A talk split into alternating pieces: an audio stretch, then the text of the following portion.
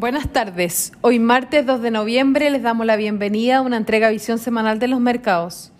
Los mercados globales mostraron rendimientos mixtos, con los mercados desarrollados avanzando un 0,8%, impulsados principalmente por Estados Unidos, con sus principales índices cerrando con ganancias, 1,3% el S&P 500 y 2,7% el Nasdaq.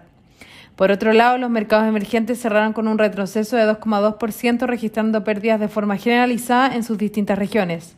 A nivel local, el IPSA avanzó un 0,2%.